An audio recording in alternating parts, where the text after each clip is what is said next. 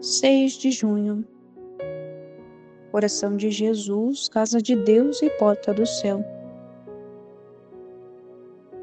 O mundo é um imenso caminho onde somos todos peregrinos. Um dia, mais cedo ou mais tarde, teremos que deixar o invólucro do nosso corpo mortal para entrar na vida definitiva. Em cada coração dorme o anseio de uma vida sem fim.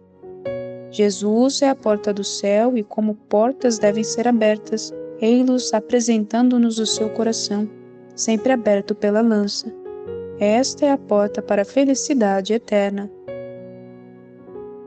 Coração de Jesus, casa de Deus e porta do céu.